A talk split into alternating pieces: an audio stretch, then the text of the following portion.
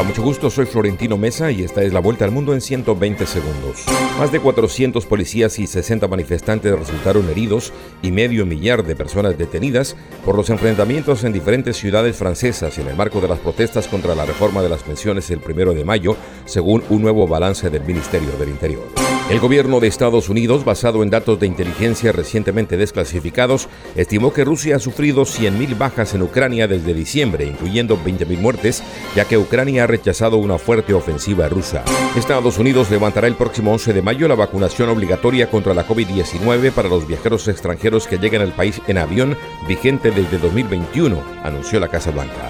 La Casa Blanca volvió a urgir al Congreso estadounidense a aprobar leyes que restrinjan el uso de armas de fuego con el fin de evitar tiroteos como el ocurrido este fin de semana en Texas, en el que murieron cinco ciudadanos hondureños, incluido un niño de nueve años. Mejores salarios, contratos más equitativos y condiciones de trabajo dignas fueron el principal foco de peticiones este primero de mayo en América Latina, en el que los trabajadores de la región exigieron cambios a los gobiernos y empleadores para mejorar su calidad de vida. El presidente de México, Andrés Manuel López Obrador, se reunirá este martes con una representante del presidente de Estados Unidos, Joe Biden, para hablar sobre la política migratoria de la región, en momentos en que la crisis por indocumentados en la frontera común se agrava.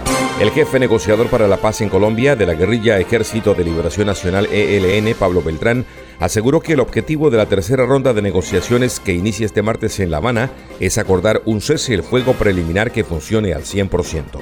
El candidato opositor Efraín Alegre, el segundo más votado en las elecciones presidenciales del domingo en Paraguay, exigió el cómputo manual de sufragios y una auditoría internacional del sistema electrónico de votación ante las denuncias de irregularidades que siguen multiplicándose.